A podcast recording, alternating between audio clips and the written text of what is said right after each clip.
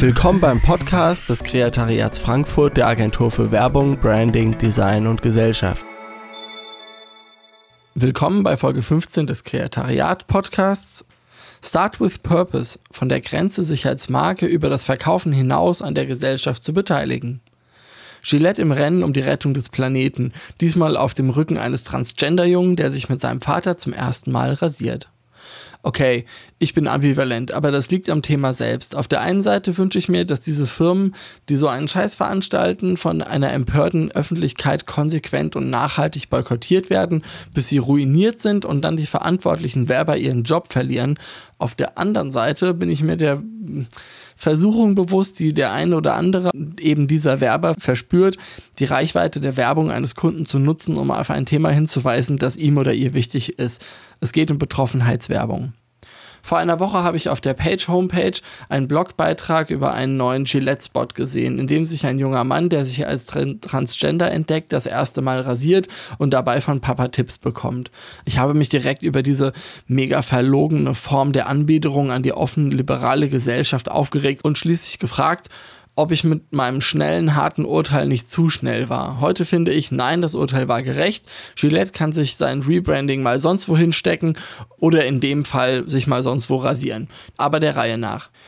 Bei der Kommunikation sollte eine Marke danach streben, die Aspekte ihrer Persönlichkeit so präzise wie möglich über abstrakte Bilder und Inhalte in den Köpfen ihrer Zielgruppe zu verankern.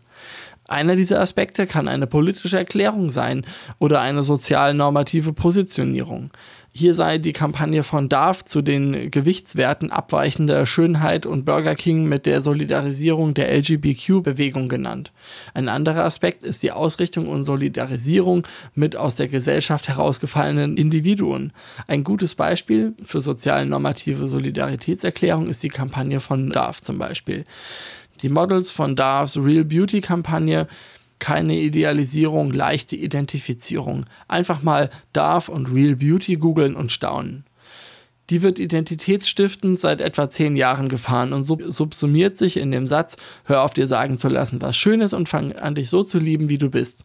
Die Kampagne ist aufgrund ihrer hohen gesellschaftlichen Relevanz und des dahinterstehenden Produktes glaubwürdig und damit wirkungsvoll. DAF verkauft unter anderem Seifen und Produkte, die unaufgeregt, natürlich und konstant durch den Beauty-FMCG-Markt fahren.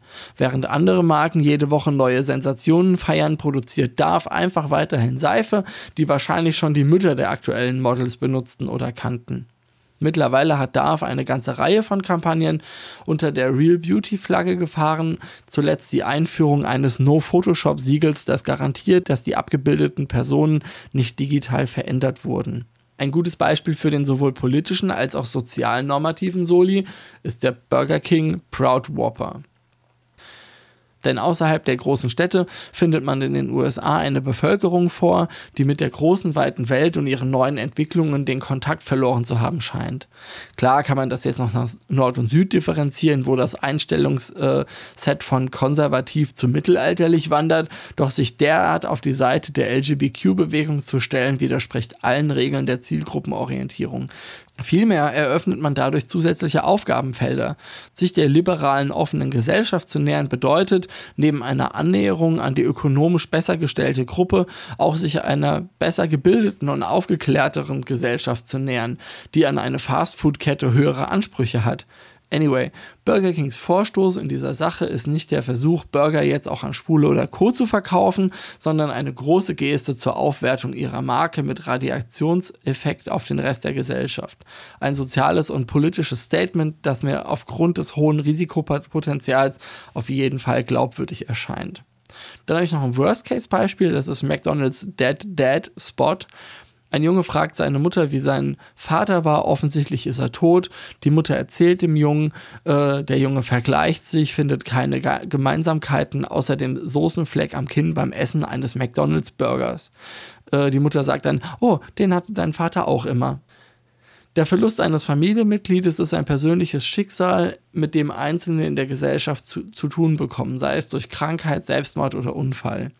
Keinesfalls sollte dieses Thema auch noch ausgerechnet von McDonald's in einem kommerziellen Spot benutzt werden, um Burger zu bewerben. Deutlich wird das dann, wenn man das Szenario mal folgendermaßen überspitzt.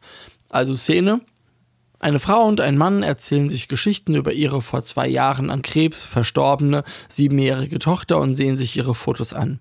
Sie gehen gemeinsam spazieren und treffen sich dann mit dem Rest der Familie bei McDonald's, weil die Kleine damals so gerne dort Chicken McNuggets gegessen hatte. Reaktion? Genau. Der Unterschied zur Burger King-Aktion liegt darin, dass das Thema nicht Einzelne, sondern die Gesellschaft als Ganzes betrifft. Dass Burger King sich in einem kontroversen Thema positioniert hat und anders als McDonald's nicht nur emotionalisiert, sondern seine Identität als Ganzes ausbaut. Vielleicht sollte ich nochmal über den Transgender-Jungen aus dem Gillette-Spot nachdenken. Das Thema ist gesellschaftlich relevant und noch überhaupt nicht auf dem Schirm von 98 Prozent der Menschen, schon gar nicht in den USA.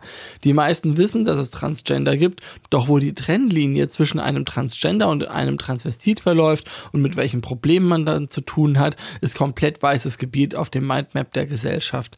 Hier eröffnet Gillette in den komplett gespaltenen United States of Trump eine Diskussion, fasst ein Eisen an, das schnell heiß werden werden könnte und positioniert sich deutlich. Ja, okay, die haben mein Go. Zum Ende möchte ich noch darauf hinweisen, dass Sie alles, was Sie hier im Podcast hören, auch unter www.kreatariat.de in unserem Blog nachlesen können.